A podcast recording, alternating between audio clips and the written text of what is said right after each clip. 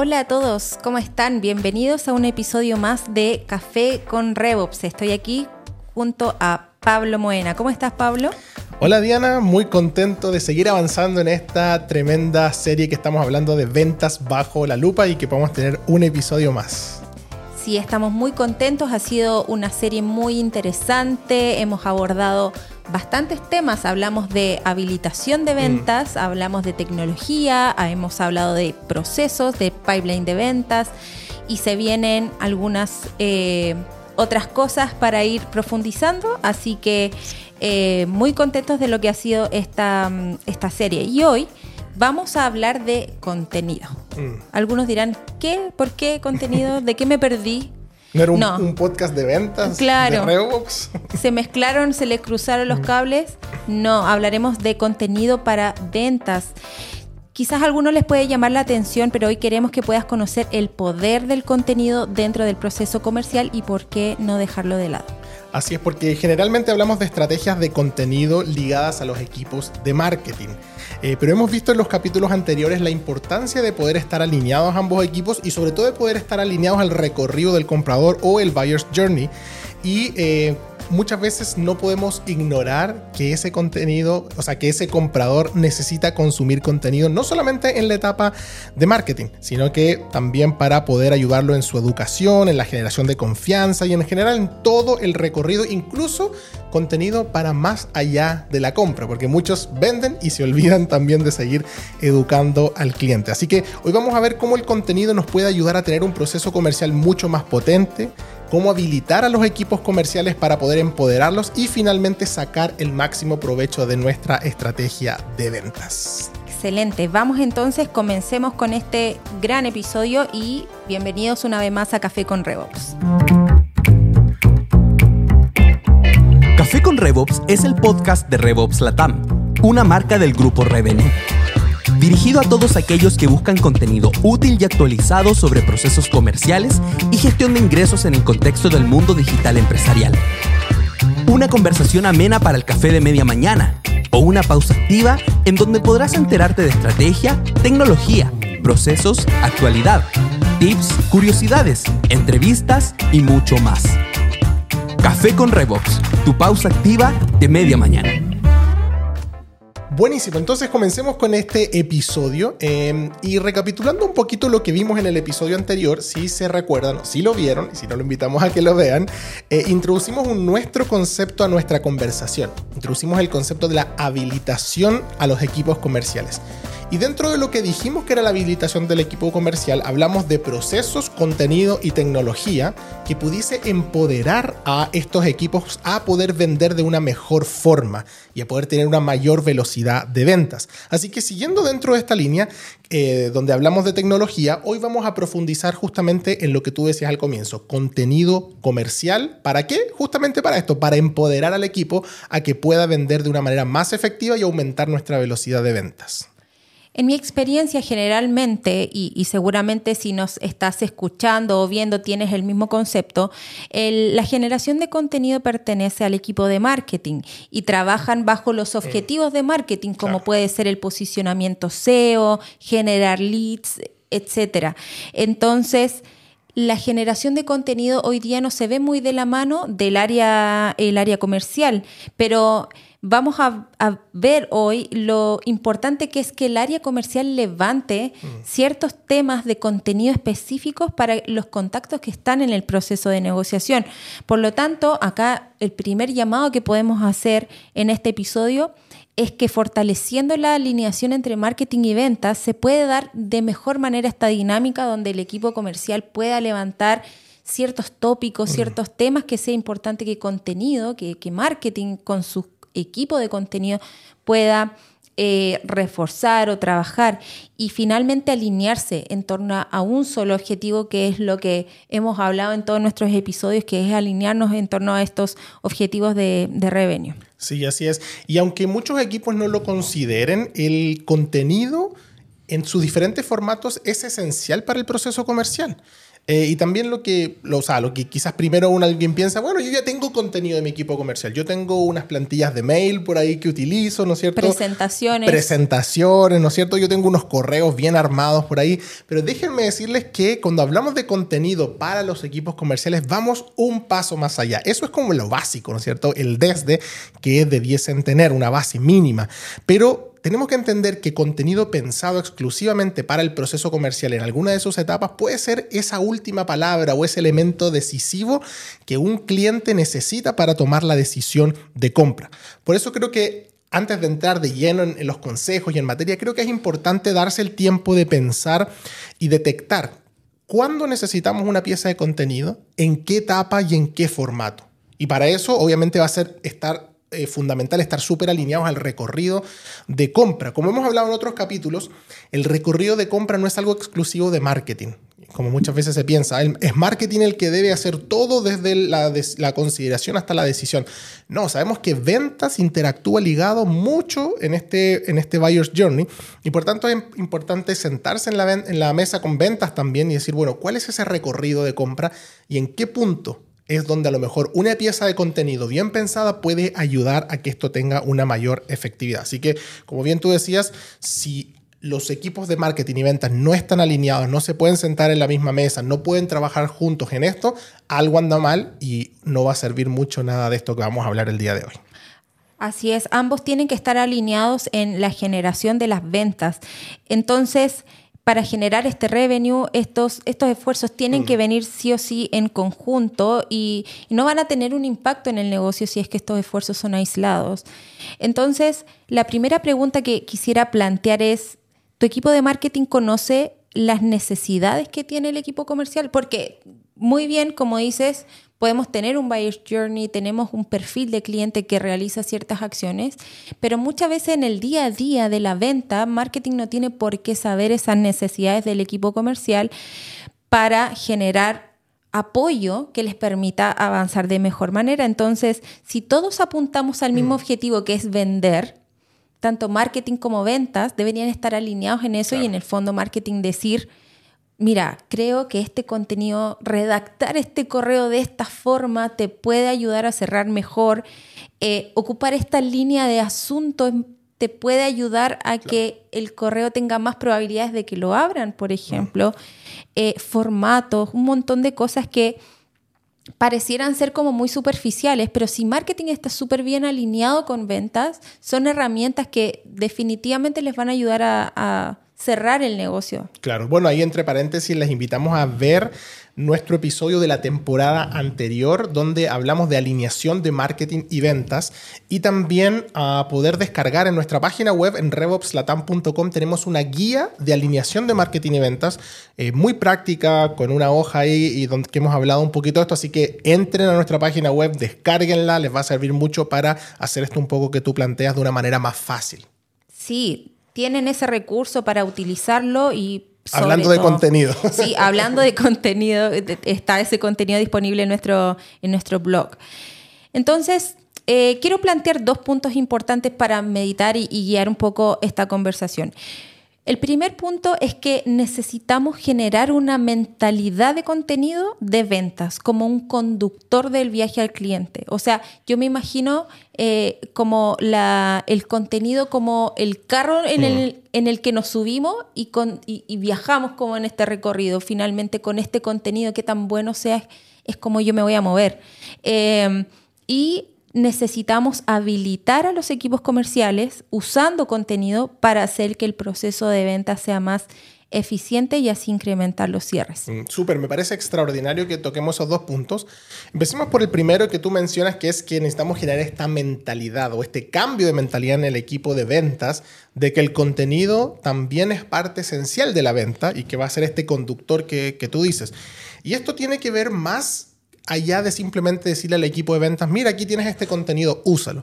sino de involucrar activamente al equipo de ventas en la generación, creación, planeación de un contenido en las diferentes etapas.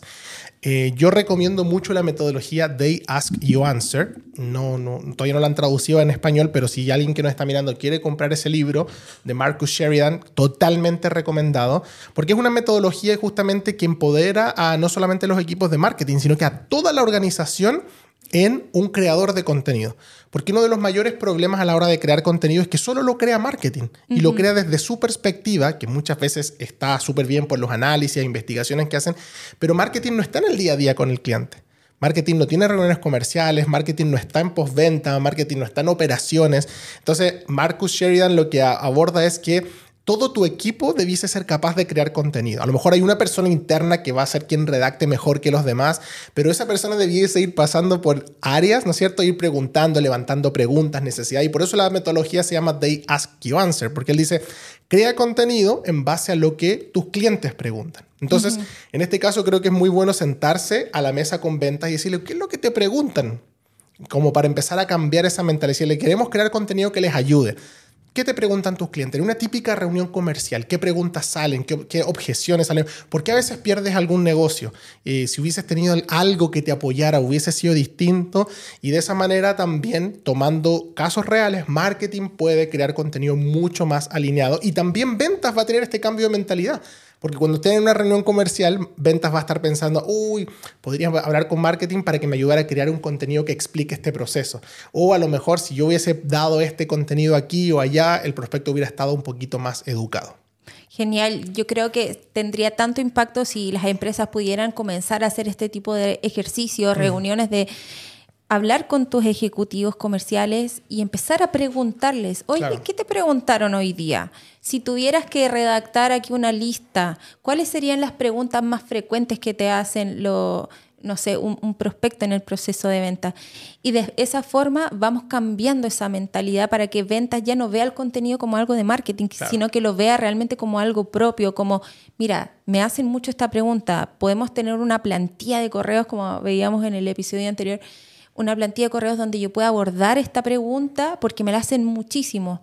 Y contenidos podría ayudar ahí a generar una buena pieza, un buen correo que resuelva preguntas en distintos formatos, en video, No tiene por qué ser un correo necesariamente. Exacto, exacto, va a depender mucho de, las preferencias de, tus prospectos. Traten de construir un sistema de administración de contenido interno, como una especie como de academia interna, ya sea... Un wiki también por eso. Claro, eh, eh, donde puedan ir eh, dejando respaldado estos contenidos para mm. que el equipo de ventas lo pueda usar y sepan todos cómo acceder a él, cómo usarlo, crear alertas internas cuando alguien suba un contenido nuevo.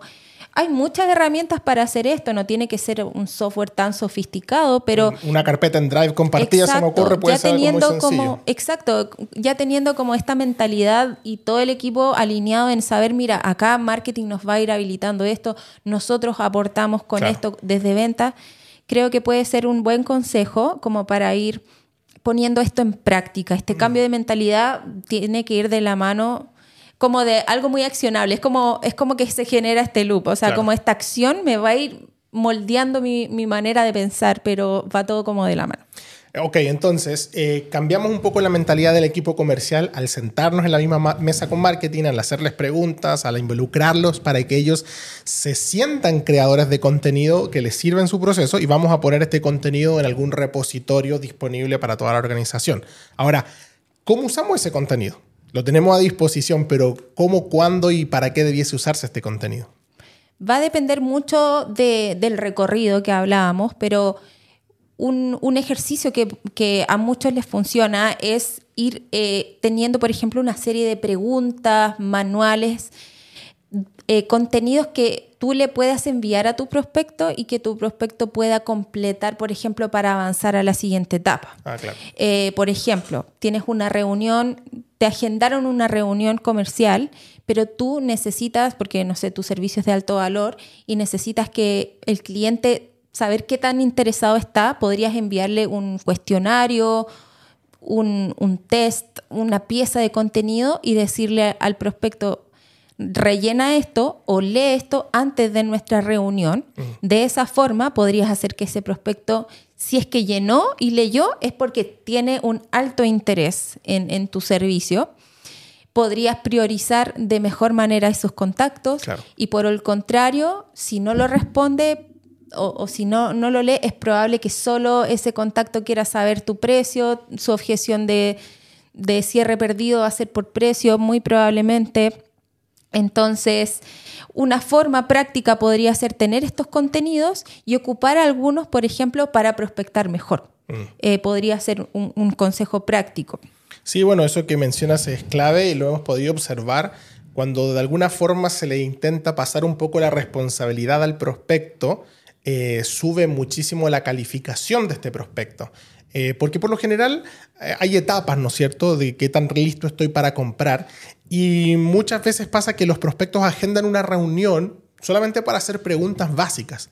Bueno, voy a, como no está disponible en el sitio web, malo, ¿no es cierto? Dice estar disponible, voy a juntarme para que el vendedor me diga cuánto vale, cuánto dura el proceso, cómo funciona. Y son preguntas que no suman valor al proceso comercial. Independiente de lo que tú vendas, yo creo que debieses tratar de poner una venta consultiva de por medio. Independiente que tu tipo de venta no sea tan consultivo, siempre el, asesorar, el ayudar, a todos nos gusta que nos vendan así. Aun cuando uno va, no sé, yo me imagino estos lugares tipo ferreterías grandes que uno va a comprar, yo soy nulo en esas cosas y de repente veo a esta gente en los pasillos que lo único que están tratando es como de esconderse cuando a uno los ve, pero me gustaría que me asesoraran, me dijeran, esto sirve para esto. Entonces, no importa si una venta de retail o un proceso más de, alto valor, yo creo que la consultoría es muy buena. y, y si nosotros pudiésemos traspasar esa consultoría al contenido, para responder las preguntas más básicas, podríamos enfocar las reuniones con los prospectos realmente en entenderlos, entender sus negocios, entender sus problemáticas, entender sus dolores para que a la hora de hacer una propuesta sea una propuesta de valor. El problema es que al no tener contenido educativo, los vendedores invierten demasiado tiempo en las reuniones comerciales respondiendo preguntas y no entendiendo el negocio del cliente. Entonces eso que tú dices de tenerles como una tarea previa, lo encuentro fantástico porque así tú le asignas una responsabilidad al contacto y vas a probar qué tan interesado está no, no, sería una mala idea que si te agendan una reunión, tú mandes toda esa información por correo y que le llegue, ¿no es cierto? Hola Diana, gracias por agendar una reunión conmigo. A continuación te adjunto, ¿no es cierto?, las preguntas frecuentes que nuestros clientes siempre tienen acerca de nuestros, nuestros programas, nuestro servicio, nuestro producto, etc. Y además te paso una tabla de precios, de comparativa, de lo que tú creas que suma valor y decirle, te pido que lo puedas leer antes de nuestra reunión, así enfocamos el mayor tiempo posible esa reunión, no en responder estas dudas, sino que en entender tu negocio. Créeme que eso cambiará radicalmente esa primera experiencia, esa venta, y si el prospecto incluso se puede autodescalificar, porque al leer eso decir, no, sabes que yo no calzo con esto y también usas mejor tu tiempo de, de venta es súper bueno eh, hacer este tipo de ejercicio y eso sería un muy buen ejemplo de un contenido aplicado como en esa parte. La mm. primera parte quizás cuando estás recién iniciando unas primeras reuniones, unos primeros contactos con este prospecto. Entonces así es como el contenido nosotros lo vamos usando en distintas etapas. Entonces, ¿qué otra, ¿en qué otras etapas las podríamos usar? Dimos un ejemplo como en este como top of the funnel, por, por así decir. Eh, pero, ¿qué pasaría si, por ejemplo, este contacto responde a este contenido? Por ejemplo, en el mejor de los casos, está listo para comprar. O podría decir, mira, sí, llené esto o leí el contenido, eh, tuve la primera reunión, pero todavía tiene dudas. Mm. ¿Cómo, ¿Cómo, más le puedo ir ayudando a generar eh, claridad en su proceso de compra? O perfectamente podría ser un prospecto que no quiere avanzar o que, como bien dice, se descartó, no tiene un buen fit. Entonces, ahí es donde el contenido va a ir jugando dependiendo de cómo te vaya en, en estas reuniones. Entonces, si está listo para comprar, el, el, contenido que vas a usar, el que tiene que estar disponible está en esta biblioteca, tiene que ser contenido que te acompañe a clarificar, no sé, alcances de tu servicio, especificaciones, eh, alguna, algún detalle técnico que el, cliente mm. necesite saber, responsabilidades, etcétera. Pueden ser varias cosas. Entonces, todo lo que, todo tipo de contenido que va a ayudar al, al cliente a avanzar en su proceso, va a ser bueno mm. eh, tenerlo ahí a mano para cuando el cliente esté listo para comprar. Y eso va más allá de una presentación comercial, porque asumimos que si el cliente está listo para comprar, ya, o sea, me decidí, pero siempre hay esas dudas, me imagino que eso es lo que te refiere, esas dudas técnicas. ¿Cuándo podemos comenzar o cuál es el alcance de esta letra chica, de esta cosa, esos detallitos que de repente fue bueno dejárselos documentados? Pero, ¿qué pasa con esos clientes que están interesados, pero que te dicen, eh, sí, bien, sigamos avanzando, pero todavía no, están, no los notas como ya, listo, cerramos? Lo mejor en este caso es ir construyendo eh, lo que se conoce como una matriz de soluciones. Porque, ¿cuál es el objetivo de, de nuestro proceso comercial? Es poder aclarar todas las preguntas y eh, guiar al prospecto hacia el cierre. Y de hecho lo vimos cuando hablamos del diseño del pipeline de ventas. Finalmente, vender se trata de comprar, no se trata de vender. Entonces, ¿qué preguntas yo voy solucionando en cada una de las etapas? Entonces, con una matriz donde yo pueda saber, mira, normalmente cuando tienen dudas, tienen dudas por esto, por esto o por esto. Yo podría tener contenido específico para cada una de esas cosas. Si, por ejemplo, su, objeción es más técnica, podría tener contenido que detalle técnicamente cuál es el alcance de mi servicio, de mi producto, para que el contacto la tenga a mano. Si, si es de otro tipo de, de, objeción, tener en el fondo todo eso a mano. Cada, cada negocio va a ser distinto. Entonces, lo interesante de esto es que al prospecto le hace clic cuando tú haces match, ah, estoy dando muchas palabras así como inglés, eh, cuando tú haces match con su necesidad, porque mm. finalmente cuando tú compras algo, ¿por qué, ¿por qué, te interesa seguir avanzando? Porque sientes que te entendieron, sientes que entendieron, entendieron eh, tu dolor. De hecho, en un, en un eh, estado de ventas 2023 de HubSpot, un reporte que salió la semana pasada, o sea, está súper fresquito, dice lo siguiente, que de entre los factores que promueven la confianza, figura en primer lugar con un 19% de votos, un enfoque proactivo para resolver problemas y abordar la preocupación de los clientes. Y en segundo lugar, con 18%, se encuentran los productos y los servicios de alta calidad. A mí me mm. pasa mucho con los clientes que hablo que me dicen, no, es que mi, producto es muy bueno, mi servicio es muy bueno, se vende solo casi. Pero fíjate que lo que vende más es la confianza que tú generas, mm. más que tu producto o servicio. Entonces esa confianza viene dada por el contenido. Entonces, hacer esta matriz de objeciones...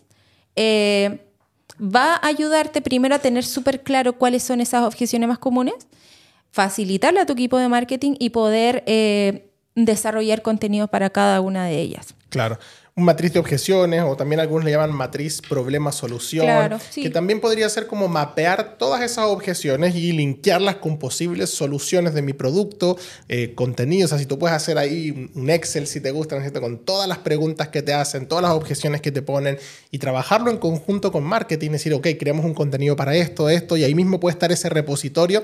Es más fácil también que estando en esa reunión comercial donde notas ese interés, pero aún no está la decisión, Tú puedes como eh, consultor comercial evaluar ese dolor, entender y ya tienes preparado tu contenido para el terminar la reunión, mandar un mail de seguimiento con contenido clave que lo ayude a prepararse para esa próxima reunión o esa próxima instancia y eso créeme que genera muchísimo más valor.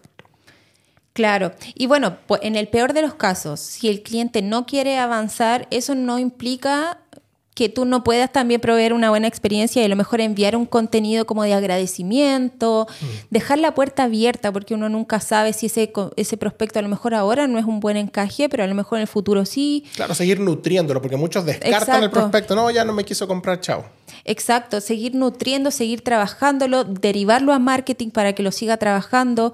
Entonces también está ese tipo de contenido como de, nutrición. Entonces, si te das cuenta, Pablo, el contenido es esencial en todo el ciclo de vida del cliente, en, el proceso de compra, después en postventa. Podríamos hablar incluso en, otros episodios de, la postventa, de, de cómo el contenido también ayuda en, en ese sentido.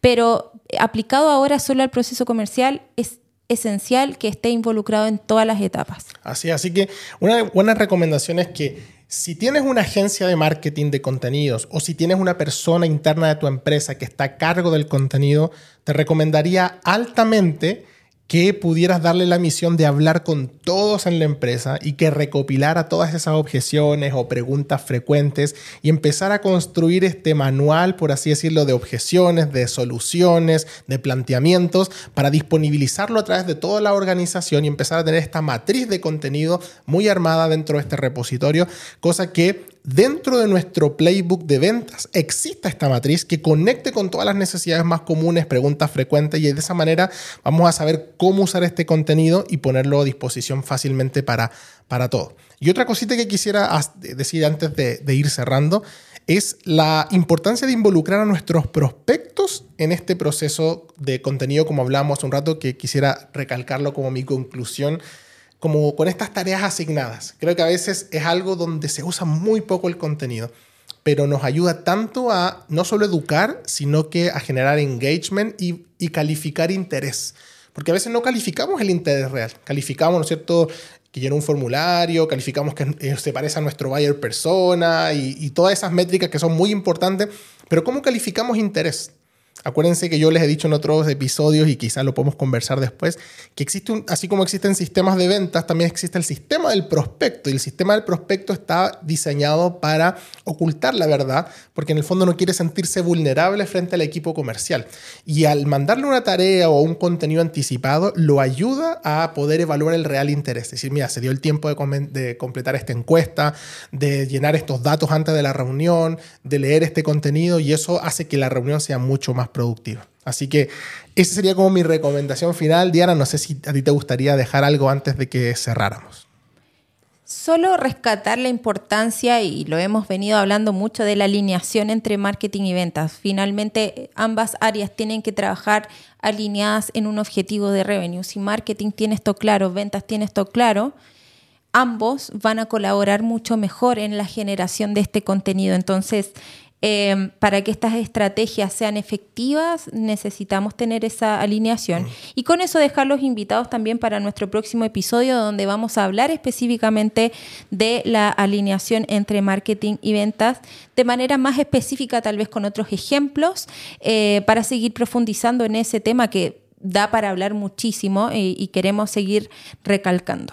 Buenísimo, muchas gracias a todos por su sintonía, por llegar hasta acá. Esperemos que este contenido también esté siendo de mucho valor para ustedes y expectantes a lo que se viene porque vamos a seguir eh, con más episodios. Tenemos todavía muchos temas que seguir abordando, así que atentos a lo que se viene. Muchas gracias por sintonizar Café con RevOps. Como siempre, nos pueden seguir en nuestras redes sociales, consumir el contenido que tenemos en nuestra página web y muchas gracias Diana, como siempre, por esos valiosos consejos. Gracias a ti, Pablo. Nos vemos en un próximo episodio. Nos vemos, hasta luego. Este podcast fue una producción de RevOps Latam, una marca del grupo Revenue. Gracias por acompañarnos en este episodio. Esperamos que hayas disfrutado de la conversación y la información que aquí te entregamos. ¿Tienes alguna sugerencia o pregunta? Síguenos en nuestras redes sociales y déjanos tus comentarios. Café con RevOps, tu pausa activa de media mañana.